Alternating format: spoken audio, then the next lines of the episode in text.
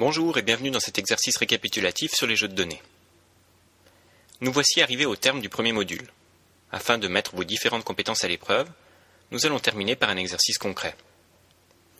Voici deux exemplaires d'un même questionnaire fictif destiné à sonder les représentations relatives à l'accent régional.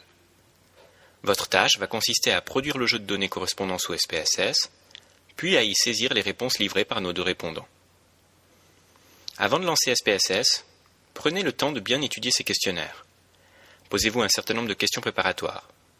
Pour chaque partie du questionnaire, demandez-vous notamment quelles sont les modalités admises, de quel type sont vos variables, quels liens logiques unissent vos variables, par exemple, est-ce que l'utilisateur peut sélectionner plusieurs réponses simultanément, et enfin, quelle valeur manque entretenir?